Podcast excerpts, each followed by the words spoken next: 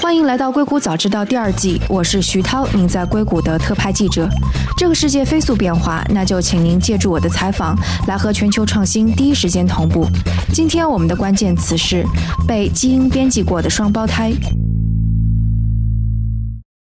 今天我们谈的这个话题，想必这几天大家都很关心，就是深圳的一个科学家贺建奎声称他成功的修改了一对双胞胎胚胎的基因，能够帮助他们天然抵抗艾滋病。而这对双胞胎是在十一月已经出生了。那今天和我们在一起来讨论这个话题的嘉宾是大家很熟悉的张璐。张璐他也做跟生物医疗方面的一些的投资，所以还蛮适合来聊今天这个话题的。Hello，张璐，欢迎做客硅谷早知道。徐涛你好，大家好。其实呢，我本身来讲也并不是有专业的这个生物工程的背景，但确实在过去的我之前有做过医疗健康方面的这个公司，公司被收购之后的话呢，在开始做投资之后，一直有关注医疗健康相关的企业。过去这一年也看了很多，就有些可能和基因编辑相关的一些企业吧。当然，这方面的公司还没有进行投资的布局，所以呢，也是对这个行业有一些的了解和研究。这个事情出来之后，其实是引发了还蛮轰动的各种伦理上的讨论的。贺建奎教授他自己也会出来说，把这次自己的这个实验称为是类似于之前的第一例试管婴儿。那他的导师其实也没有认为有太多的伦理的问题，觉得这只是像是一个啊艾滋病的疫苗。那我想可能在讨论说他们这样的比较是不是合适之前，我想大家可能有个疑问，就是贺建奎教授他用的这个基因编辑的技术究竟是一个什么样的技术，以及这个技术是不是成熟？因为我们在硅谷也会讨论说，一个技术其实从实验室到商用是一个非常漫长的过程，也不是一蹴而就的。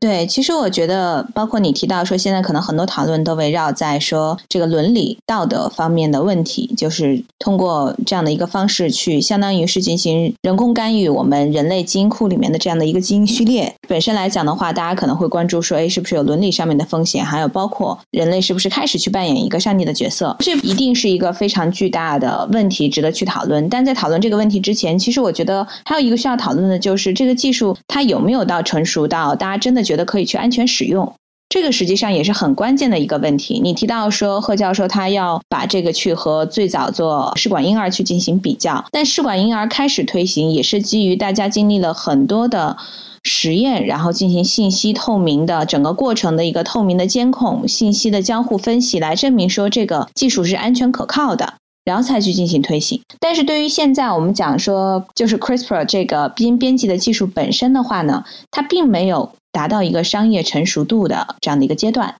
基因编辑发现这个技术其实是是二零一二年才刚开始发现的，所以到现在也不过是六年的时间。你要稍微解释一下 CRISPR 它到底是怎么起作用的吗？这个技术究竟是干嘛的？其实从基因编辑上来讲的话呢，大家可能一个抽象的概念就是觉得说是 CRISPR 就像是一个剪刀一样，然后它可以去基因进行编辑。那编辑的话，它势必有三层嘛，一层它是删除。其实我们就讲说，我们可能基于现在的数据会觉得有些基因是不需要的。那我们就可以把它去删除掉，或者把它沉默掉，这个是里面它会讲的一个词。另外的话呢，就是有些基因它可能是错误的，比如说它有些突变会造成一些疾病。那如果我们能删除的话，就去删除；如果不能删除，或者说不知道删除之后会产生什么结果或不可预期的结果呢，就要去修正它。第三种的话呢，就是编辑它有删除、修正，还有另外一种就是插入，比如说把一个有用的基因。插到一个现有的这个基因组里面，这就是我们讲的这个基因编辑的一个三大类。那可能大家最近听到比较多的就是说 CRISPR 的这个编辑的技术嘛。刚才陶也有讲到说，实际上是这个技术出现也没有多少年，所以现在还就像我们最早有基因测序技术一样，处于一个早期的一个阶段。那这个技术它也是通过 CRISPR，还有包括相对应的蛋白来呢。进行一个，就是大家可以想象成一个剪刀手去进行精确的一个定位、切割还有修饰的一个技术。所以为什么它并不是说是第一代？其实我们之前也有经历了两代不同的基因编辑技术，但是呢，我们现在这个 CRISPR 这个第三代基因编辑技术，它的最大的优势就是它很简单，然后呢，它也很准确。第一代的话，我们可以想象成第一代和第二代这个基因编辑技术的话呢，它就像计算机的第一代、第二代一样，它可以用，但是它比较难操作，然后它也不太稳定，制作起来也比较难。但是第三代就是 CRISPR 的话呢，它就比较偏向于黑科技，然后它直接是通过 CRISPR 和它的这个相关蛋白，然后去进行定位、进行录制。录制之后的话呢，再用录制的信息去进行匹配。匹配表达之后的话呢，再用它这 CRISPR 相对应的蛋白寻找到匹配的这个基因片段，然后去进行清除。所以这个是可能，我不知道我讲的够不够抽象，大家可以去理解这个过程。对，我觉得理解这一点很重要。就是 CRISPR 并不是说这个技术的演化的终极阶段，也就只是说大家已经发现了这个方法比之前更加好，但是大家也在不断的尝试着看说啊，可能有这个问题，有那个问题。就比方说你刚刚有提到张峰教授是说说到好像在这个技术发现之后，因为他也做了大量的实验，他马上又说啊，好像会有拖把的效应。然后到今年二零一八年的时候，又有两篇论文是出来说，因为他在修正的时候，如果就因为我们人体细胞当中，你 DNA 被改变，其实人体细胞有个自我修复的过程。然后，但是如果是这个修复太强大的话，那你编辑就没有用了。所以他们会降低一部分修复的类似的某个蛋白质，但这个蛋白质恰恰是可以抑制细胞无限的复制啊，这种细胞无限复制就是癌症。所以当时那两个论文分别就得出结论说，也许当你降低，就让让基因修改更加高效的时候，同时也可能埋下了得其他癌症的隐患。所以我觉得，就这个工具的确是一个非常有效、比之前更好的工具。但这个工具用起来究竟怎么样，其实大家都还是在探索的。你看，也不过就六年时间，大家每年几乎都会有一些新的发现、新的副作用啊之类的。对，我很同意你讲的。其实这个技术出来之后的话，我们会发现科学家也在不停的探索，然后的话，我们也在累积更多的一个数据。包括说，我们现在是讲到基因编其实我们任何退一步看，从基因测序的角度，现在也是在从二代往三代去发展。那每一代测序技术的一个提升的话，会让我们对于基因本身和基因所携带的信息有更多更新的一个认识。那如果这种新的认识在不断的被更新，那为什么你能够基于以前的认识去进行基因编辑呢？就像你讲的，很多的科学家他也会看到说，你作为这个编辑的手段，它是一个工具，你对它进行编辑之后的话呢，你并不能够有合适的数据量去证明到底人体有什么反馈。包括这次其实对于很多科学界，包括我们当时其实听到这个消息，感觉就炸了的感觉。有另外一个就是，实际上我们也没有办法，就是贺教授他的团队是没有办法证明这个基因编辑。他做的这个 procedure 最后是有效果的，因为难道要用这两个小孩去进行病毒感染测试吗？所以这个东西你就是会让人觉得说，你首先这个过程没有在一个详细的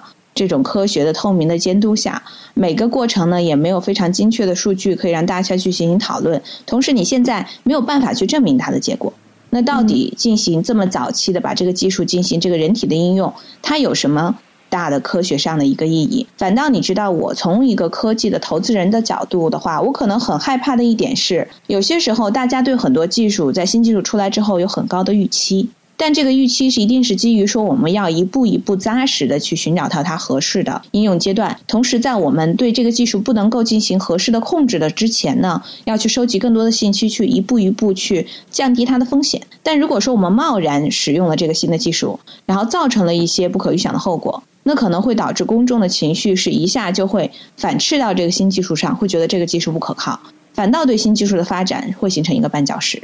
对，其实关于这方面，不管是药物还是人体实验，其实整个世界，就医学界也好，生物学界已经有了一个非常成熟的流程。就比方说，大家肯定是最开始也不是直接上来就用小白鼠，也许是用一些细胞做实验，然后成熟一点，有比较稳定的样本，也许是在小白鼠或者是其他一些动物身上做实验，然后也许是在用人体的组织可能做一些什么实验，然后真的是要非常非常成熟、非常非常有保障之后，可能才。才会到人体，而且到人体的话，在涉及到基因修改方面，可能人体还有两种，一种是直接是用来治疗疾病，那这个可能是没有遗传性的，但最严格要求，而且大家最不敢碰的，其实就是直接修改跟生殖有关的，就是这种基因是可以一直遗传下去的这种。对对，所以就相当于是你之前已经有了非常多的惯例可以去遵循，然后你直接就跳过了所有前面这些步骤。做到最后这一步，对这个最可怕的就是你刚才提到，包括我一开始就提到的是说，他有什么资格去扮演上帝的这个角色？因为就像你讲的，这个涉及到说生殖，然后这个基因人工修改的基因已经到了这一个这新出生的小孩，包括还有其他还没有出生的，他也做了编辑的小孩。他们出生之后，如果他们健康的长大，然后也有后代，那我们这个人类整体族群的基因库里面就被混入了这种。人工修饰过的基因。那这个人工修饰过的基因，它是基于现有的知识储备，觉得说它可以通过它去所谓的预防啊艾滋病。但另外一方面，它会不会引起，就像你刚才提到的，可能细胞的一些其他的反应，进行可能我们不能够预测到的基因突变？那这个突变会对人体的基因库有什么影响？对这两个小孩的健康有什么影响？那这两个小孩从出生开始，两个人就变成了一个实验的试验品。这个真的是，这个可能就涉及到说，不仅是说技术的一个安全性，甚至说我们要讨论到这个伦理道德，嗯，就到底科学家还有说谁谁有资格有权利去决定这两个人的生命就变成了一个实验体的生命。其实你说现在技术的发展，并不是说只有他能做。就我觉得这个出来之后，其实很多科学家也很生气的一点是说，他做的这个实验，很多人都可以做。对对对，这也是我想好奇的，就是其实是它本身从技术上或者从科学上，它没有任何进步意义，对吧？它其实不是一种突破，它就只是一个简单操作，对不对？对，其实我可能很生气的一点就是，当然现在我不知道是媒体给他赋予这样的含义，还是说他自己要赋予这样的含义，去把自己比肩第一个试管婴儿，或者说第一个其他的所谓我们在人民生命科学上的一些巨大发现。但说实话，这个东西很多科学家都可以做，他也并不是 CRISPR 基因编辑技术的发明人。嗯哼，发明人我们也都知道，Berkeley 的 Jennifer，还有我们非常优秀的华人科学家张峰。对。他们对这个技术是发明是最了解，他选择没有去做，就是因为他非常了解，所以他知道风险在哪，他有非常好的这个科学的道德，然后去遵循科学发展的规律，去一步一步进行探索。但他说实话，就让我觉得说，为了占这个第一个做的这个名头，然后采取了这样的一个大风险的一个方式。其实我们现在基因编辑技术。其实发展的确实很快，包括已经有科学家培养出可以就通过基因编辑培养出不孕不育型的蚊子，包括之前比尔盖茨基金会所支持的一个项目，他们也是希望通过这样的一个技术去解决非洲很多这种通过蚊子传播的这种传染病的问题。其实这个真的是为了消灭疾病，然后呢，而且它是在动物身上做实验。但即使这样的技术，当时听证会也被叫停了。对，就是因为你实际上也是在人工的手段扮演上帝的角色去决定，当然不是人类，是蚊子中的一个种族，它本身它的一个延续性，那会对整个生态系统产生什么样的一个后果？但是这种蚊子每年携带的这个病毒确实能杀死很多人。所以我觉得，在这种情况下，大家有一个公开的讨论，都会去更多的去担忧说长线的发展。这个贺教授和他团队就是做的这种人身上的基因编辑，而且是胚胎的实验，这个真的是让人觉得很很很不能接受，很愤怒。嗯，我发现其实它不是世界上第一例对人体胚胎基因编辑的，因为它这个是第一类孩子已经出生的。世界上第一例也是在中国发生的，当时也是引起了轩然大波。那是二零一五年，中山大学的一个教授叫做黄君旧，然后他当时是从医院那里得到了一些没有办法发育成熟的婴儿的胚胎，然后进行了一些注射，然后看存活率怎么样，以及存活下来的那些当中有多少个是基因是的确被成功的被编辑了。然后当时发现成功率是在百分之三十左右，当然他发论文他就发不出去，不管是 Nature 还是 Science 都拒绝发表他的论文，就是因为有非常大的伦理上的考虑。然后包括后来这个教授，他后来做完了这个实验，他就叫停了。他说，因为他觉得我不愿意再做这样的事情，因为我觉得这个失败率非常的高。他说，如果要在正常的胚胎当中编辑的话，那我一定要之前的成功率能够接近百分之百。但他当时就认为技术完全没有到这个程度。对啊，其实我当时听到这个消息，我也很很失望的一点是，我觉得其实中国现在是有非常非常多大量的这个优秀的科学家。然后呢，这么多年也积累起来，全世界非常认可的这种非常好的口碑和声誉。但是这个贺教授的这一个人的行为，说实话，就给整体的这个中国科学界抹了黑。本身对整体全球的这个科学界，尤其生命科学对他的看法，对于中国整体的，无论是立法机构还是说科学的这个监督机构的看法。那可能又又把以前的很多努力，对，又又进行了白费。对，其实现在你说，你刚才提到说这也不是中国的第一例，那可能其实包括这次我跟很多科学家在聊到这个事情的时候，这个事情当然一方面是说他这个小孩已经出生，让人觉得很震惊；另外一方面是这个过程竟然都是在一个保密阶段下完成的。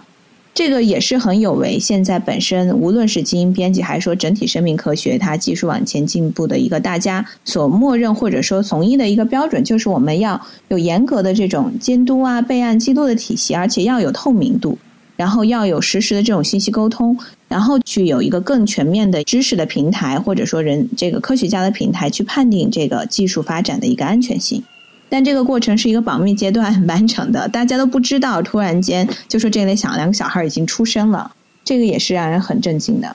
哎，我看到他好像就是也不是完全保密，就比方说他也是。那个有申请了临床实验，也算是备案了。然后包括也有伦理审查委员会，所以就是因为我知道，在美国伦理审查委员会其实是发挥了特别大的一个作用的。这方面能多说一点吗？就比方说伦理审查委员会它其实是起到一个什么样的作用？这个中国跟美国可能有哪些不一样的地方？对，我觉得伦理审查委员会本身来讲的话，在美国其实也很久。你说它是不是一个立法的一个限制呢？它倒上升不到立法的那么严格的一个限。但它至少是科学界，然后尤其是基因基因编辑学界，它本身对新技术发展的时候，已经形成了大家认可的一个机制。那至少的话呢，在所有的像比如说之前也有这个人类基因编辑分会啊，还有包括有一些会议，它会组织美国的科学院、科学医学院，还有很多皇家学院的科学家到一起去达成共识，然后达成共同的声明。比如说，我们不能够出于任何生殖目的使用基因编辑技术改变人类胚胎，这个已经就脱离开说是不是要去监控，就是说这是一道红线，大家不能逾越。不能逾越之后的话呢，同时的话，如果你要进行这个相关的不跨红线的这方面的科学研究，必须要和伦理审查委员会进行实时的报备，然后每一步的这个实验要进行透明的这个过程的这个分享，然后大家可以去每一步每一步进行审批，是说到底你这个有没有触犯到我们之前所同意的这个红线。所以我觉得这个可能是说，他他不会是说你现在就已经反了，会去界定成说什么反人类罪啊？你做了这件事情，但是至少说这个伦理审查委员会它是非常明确的，它有权利去说叫停这个实验。哎，伦理审查委员会是不同的学术机构，它内部会有这样的一个委员会，它不是一个全国性质的，对吧？它不是，它并不是一个全国性质的。那怎么样才能够保证他们的标准？因为这一次我们可以看到中国发生这个，就明显是他们没把这个当回事儿。他们无论是学术层面上，还是对待这个的态度上，肯定是不够严肃的，甚至还可能有造假的嫌疑。所以这个是怎么能够保证它真的能够发挥作用呢？就比如说伦理审查委员会。首先，大家会在一起讨论，他们有一定的是说，针对各个技术，这个技术发展到这个阶段要怎么样？如果到了这个阶段，你这个信息需要提交到什么程度？那我们是不是需要上一个听证会去讨论？然后听证会的级别，如果说讨论的不清楚的话，是我们要上升到甚至国家层面到国会的听证会去讨论。讨论之后的话呢，大家再通过说不同级别最后的一个讨论的结果，最后达成的一个一致性的一个意见。我觉得它主要还是制度层面上一层一层分析的非常的明确，然后呢，它本身的信息透明度每一度的一个，它并不是说一开始我就设定说，哎，你不能做这个，只能做这个，而是说我们对于很多新技术的应用和社会伦理方面的讨论呢，实际上大家也没有一个固定的答案，所以我们就是说，你要做到这个阶段，你保持透明度的一个分享之后的话呢，你要给我们一个机会，大家把不同的专家拉到一个地方，大家一起来讨论，你到底这个阶段的实验能不能继续往下走。当然，你说美国有没有一些科学家也在秘密的进行一些实验？呃，当然有。但是你也提到说，其实主流的这些科技的这些媒体呀或者期刊，它是不会去发表这类的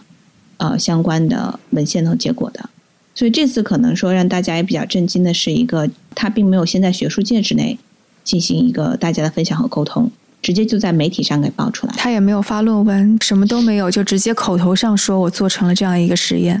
所以这个其实是让大家更觉得奇怪的。如果你先发了论文的话呢，如果当然有地方愿意给他发的话呢，至少你能看到他具体的数据、实验的数据、实验的结果，是不是像他声称的那样精确的完成了实验？是不是真的像他声称那样能达到相对的效果？他都没有，他就是在媒体上放了一个重担的消息，然后大家开始各方的猜测。然后呢，他在通过这个过程中把这个概念给推起来，所以我觉得这个就像一个潘多拉的盒子一样。最可怕的就是因为这个技术其实大众或者说很多甚至说商业界的人，他本身没有那么强那么深的认识，所以他可能会因为这个概念突然的热起，然后就会有些别的想法，觉得是不是可以用它做一些其他的应用？那可能我们就会要走上一条不归路，在这个技术还没有成熟的时候就去。不顾它的风险和不安全性。关于这一点，其实也有一个背景，就是他自己也拥有公司，而且融资也上亿了，所以他其实是有一个类似于 PR 融资宣传的这样的一个需求，所以我们也不排除这种可能性。但是我觉得这里可能有一个需要讨论的，就是他之前在对媒体的时候也说，他发现科技或者说研究成果可以转化成商业，是他在 Stanford。斯坦福做访问学者的时候学到的，他会看到说他的当时他博士后的导师是一个有着四家公司、身家大概上亿的这样的一个科学家，也是做生物科学方面的。所以，但是你会看到，就是齐马赫教授他本身就已经在把科学跟商业的这个利益给混在一起了。但在硅谷或者 Stanford 可能是有大量的这样子的科学家，他也创办公司。那这里的界限在哪里呢？你观察到的？嗯，我其实知道他说那个教授，对他叫 Stephen Quick，其实特别有意思。我有个朋友就在他的实验室里，嗯哼。然后呢，他确实是一个比较成功的，就是做很多商业转化，很多公司还上市了。也比较成功，但他其实之前做的很多就是跟这个母婴相关的，包括怎么样通过，比如说母亲的羊水啊检测，包括最新的技术，通过母亲的羊水检测来去看小孩有没有先天疾病。其实他如果说要用这个来做例子的话，当然技术能够商业化转换去造福现实社会，它是非常好的一个技术发展方向。但是同时你也要第一个就是说，首先这个技术要成熟，你需要对这个技术有足够的可控性。如果你没有可控性的话，这个技术。你说举一个不恰当的例子，那就像和技术一样，如果你不可以控制它，你就不能够使用它。因为技术任何技术的发展都是双刃剑，不可控制的时候，它可能会形成很多负面的效应，是我们人类无法承受的。第二的话呢，就是在这个技术的具体应用的选择上，你要去解决真的真的我们找不到其他的解决方法的这些难题上。就比如说，他提到这个 Professor Quirk，他的这个公司，像我提到的，他是通过检测羊水里面 DNA 片段去看能不能够检测到小孩的先天性疾病。就是因为很多现在的检测方式，它去进行穿刺啊或怎么样，它可能会导致更高概率的一个流产，所以这是一个严重的问题，而且现在没有更好的解决方案。所以他去做这方面的探索，他确实解决了一个实际的问题。但这次贺教授做的，其实我相信你也看了很多报道，也很多科学家在讲，就我们现在这个阻隔技术、阻断技术已经很好了。父母有一方他携带这个艾滋病病毒，是可以通过很好的阻隔技术的话，百分之百不会遗传到小孩身上的。所以为什么要在这个已经有解决方案的这个基础上去用一个风险这么大的技术的应用？而且这个应用最后带来的好处远远不能够对等它可能会。带来的一个短期的风险，甚至说我们长期的一个风险，所以我觉得他去谈这个技术的商业化转化，对，这是硅谷的精神，就是希望可以把新的技术去应用到产业，去改变世界。然后，但是最重要的一点就是你要保证这个技术的可控、技术的稳定性，然后技术的低成本性。然后技术它可以是大范围的被社会所去应用，而不是说，甚至说我们会讲说，如果说这个技术开始推，是不是少数人会先使用？所以我觉得这个涉及到很多的问题，它不能够用这种硅谷啊、斯坦福的这种精神去给他的这种行为去做一个遮羞布。而且你刚才提到他自己也本身有公司，我觉得这个东西背后有什么这样的动机，真的是让人很难去猜测。刚刚其实提到了很多伦理上的问题了，包括你技术没有成熟就运用到人类的胚胎上，然后运用到胚胎上又不是一个非常必要的行为，然后以及已经是否这个基因修改之后会流到人类的基因库，就这些都是伦理的问题。我想可能在美国之前很多人，特别是去年很多人讨论的另外一个就是增强人类这样带来的伦理问题，因为去年的时候大家都会说是不是有富有的人可能会利用技术让自己活得更久，或者是更加聪。聪明，身体更加强壮，那穷人就只好真的就是又丑，然后长得又不强壮，就变成了一个次等人。其实这也是硅谷已经讨论这个问题讨论了很久的一个话题了。这个也涉及到人类的伦理道德困境吧？对呀，我觉得很多时候技术的发展，所以我刚才为什么最后提到一点，就是我们有些时候做很多技术的商用化，很重要的一点就是也要有资本的责任心，还有技术商业化的这种企业家的责任心。就是如果一个技术的创新，它只能被少数人所去应用的话，它真的可以让这个世界变得更好吗？我们还是希望说，很多技术的应用的话呢，像我讲的，不仅更成熟，然后呢更稳定、更安全，同时它也可以更便宜，它这个应用成本更便宜，从而可以让我们大规模的人，就是大部分的人类都可以使用到。尤其在医疗方面的，为什么现在包括我投了很多的。医疗的公司，它提供的这个无论诊疗、治疗的方案，也都是在往这个方向去走，也是希望说，当然我们攻克的这个疾病是非常好的，我们可以早期筛查出这样的一个小细胞癌是很好的。更重要的是，它不仅早期筛查出，而且筛查的成本很低，攻克这个疾病的成本很低，可以让大规模的人可以去享受到这个医疗创新的一个福利。我觉得这也是很重要的一点。对。我可能要增加一个信息，就是说，其实在美国也未必说是不会进行人体的实验，但真的就会有非常漫长的审查，各方面的审查。比方说，我看到二零一七年俄勒冈州健康和科技大学，他会对那个心肌增厚的胚胎突变，想要做这方面的研究。所以一些监管机构也会介入，当然它只是说胚胎的研究，而不是说直接拿着胚胎就去修改了。然后一八年，也就是今年，宾夕法尼亚大学有一个是等待 FDA。的那个批准的是说用 CRISPR 治疗多发骨髓瘤、黑色素瘤和肉瘤，然后所以它也是需要经过 FDA 的批准。那这 FDA 就相当于是就是要怎么严格的来批准的话，那这个也需要怎么严格来批准。FDA 的批准又是众所周知的漫长，所以还是蛮严格的。然后包括欧洲也在研究地中海贫血的血液疾病，但是这个也是有监管机构在监管的。所以我觉得中国为什么？么呃，无论是伦理审查委员会还是监管机构，在这方面都是缺席的。我觉得可能也是国内的政府需要思考的一个问题吧。对，我觉得可能另外一方面的关键还是说，监管机构、政府机构可能还是要实时的跟上这个新技术发展的一个步伐，去实时了解说到底技术发展到一个什么程度。否则，可能我相信有些时候并不是监管机构不想去监管，很可能是他们并没有深刻的了解到说现在这个新的技术到底走到什么样的程度，或者说它会带来的潜在的风险和后果。所以，我相信大家对于技术、新技术的应用的初衷都还是好的，都是希望可以通过新的技术去解决我们现在人类社会所面临的各这样的大的问题。但是，任何东西它都是就像我提到的，技术的发展永远都是双刃剑，我们一定要保证它可控才可以。好，那今天的节目就到这里，非常感谢张璐做客我们硅谷早知道。